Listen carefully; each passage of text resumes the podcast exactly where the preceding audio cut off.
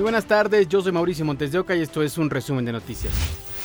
Ahora mismo la atención está puesta en 16 personas, empleados administrativos de la Secretaría de Seguridad de Chiapas, privados ilegalmente de la libertad ayer en la tarde en Ocosocuautla. Los retenidos y otras personas también trabajadoras de la Secretaría iban en un camión de la corporación en la carretera que va a Tuxtla cuando fueron sorprendidos por un comando.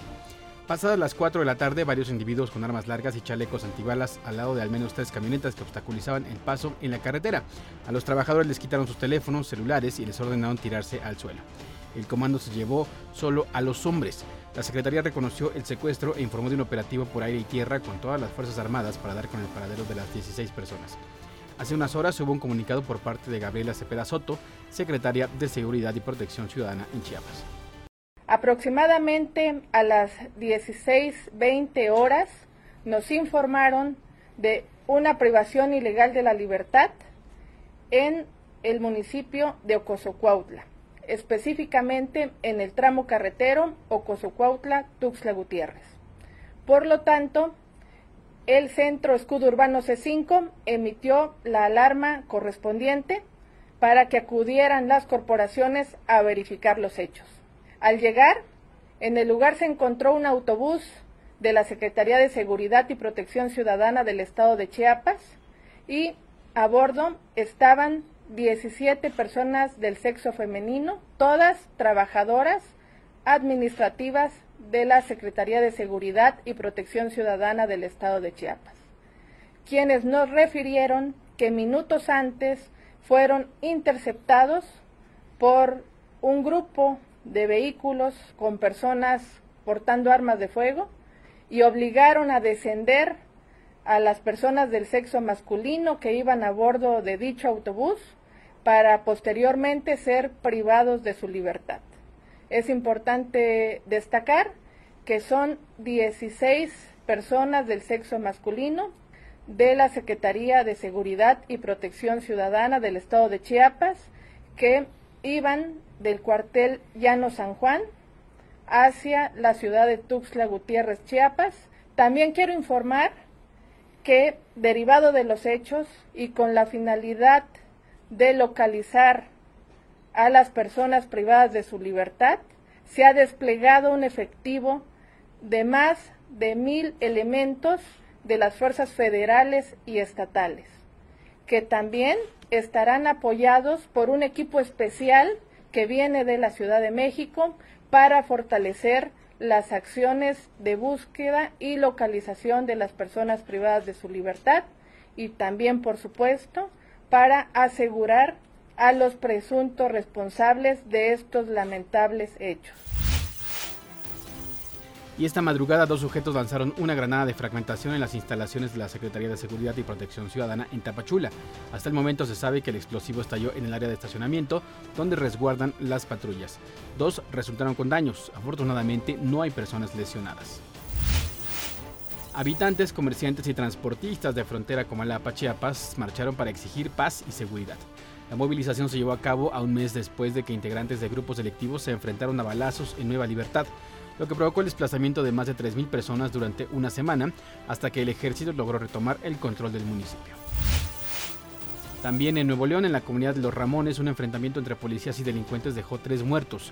Autoridades se percataron de la presencia de personas armadas. Al pedirles que soltaran sus armas, ellos comenzaron a disparar, lo que desató una balacera.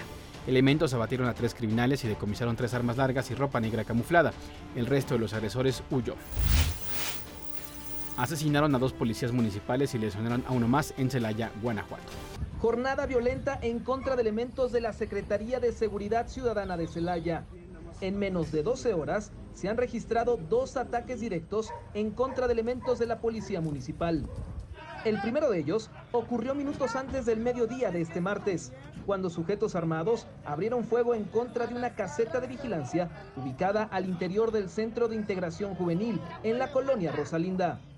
Ahí perdió la vida una policía auxiliar que se encontraba al interior de la caseta. Así lo confirmaron autoridades municipales a través de un comunicado. El segundo ataque ocurrió alrededor de las 7 de la tarde en un puesto de tacos ubicado en la avenida principal de la colonia Los Olivos.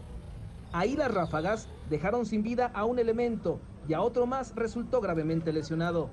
Además, en este segundo hecho, también resultaron lesionados tres ciudadanos que se encontraban en el puesto de tacos. En ambos casos, los responsables del artero crimen huyeron y a pesar del dispositivo de búsqueda implementado por las autoridades de los tres órdenes de gobierno, no se han tenido resultados positivos. Con estos hechos, ya suman 12 los elementos de la Secretaría de Seguridad Ciudadana de Celaya asesinados en lo que va de este 2023, siete de ellos en tan solo este mes de junio. Víctor Gómez, Fuerza Informativa Azteca. Detuvieron a Eric Ismael N. por su probable participación en la desaparición de dos personas en la alcaldía de Escapotzalco. Ocurrió durante un cateo a una funeraria ubicada en la avenida Camarones de la colonia Santa María, Maninalco. De acuerdo con reportes, Eric citó a sus víctimas en la funeraria para pagarles el dinero que les debía. Luis Antonio de 52 años y Ladislao Victoria de 79 ingresaron al inmueble y desde entonces se desconoce su paradero. Otras dos personas podrían estar involucradas en ambas desapariciones. Hay avances en la investigación del robo ocurrido el lunes en la Plaza Antara. Hay un par de detenidos y otras tres personas identificadas. El secretario de Seguridad Ciudadana Omar García Harfuch dio a conocer más detalles sobre las acciones operativas relacionadas con el robo del lunes en Plaza Antara. Confirmó que las primeras llamadas a los números de emergencia no las hizo el personal de seguridad privada del centro comercial. Tras una denuncia realizada por una ciudadana que se encontraba en el sitio, compañeros de esta secretaría arribaron al lugar y en una estrecha coordinación con la Fiscalía General de Justicia se iniciaron trabajos de investigación. Precisó que los delincuentes llegaron a la plaza en tres vehículos, procedentes de las alcaldías Gustavo Amadero y Cuauhtémoc. De esta manera, se observó que previo a ejecutar el robo, algunos de los responsables circulaban a bordo de un vehículo en Avenida Central, en la colonia Villas de Aragón, continuando su camino hacia Oceanía, Río Consulado, Circuito Interior, hasta llegar a la Avenida México-Tacuba para después tomar Ejército Nacional hasta llegar a Plaza Antara.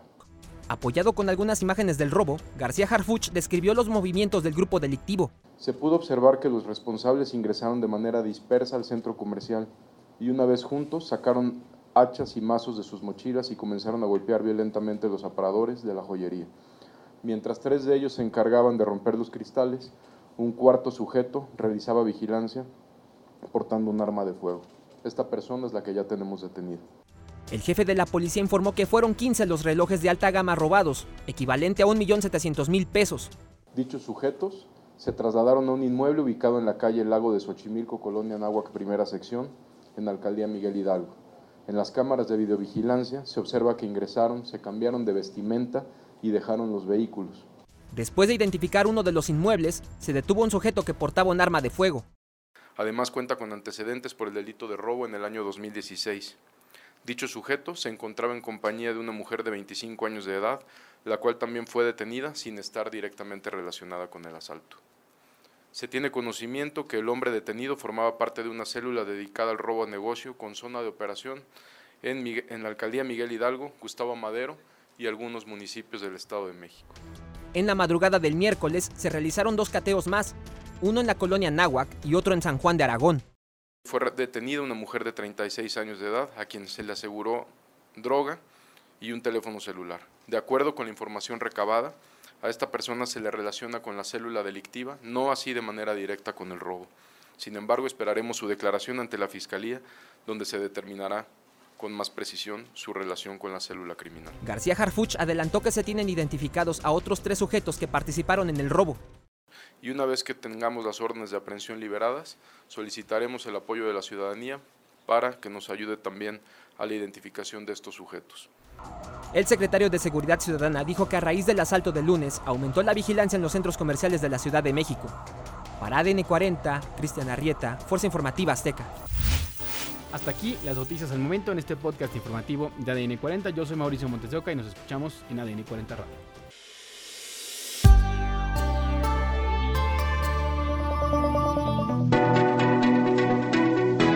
Podcast es presentado por VAS, la super app que te ofrece muchas y nuevas formas de pagar todo lo que quieras con tu celular.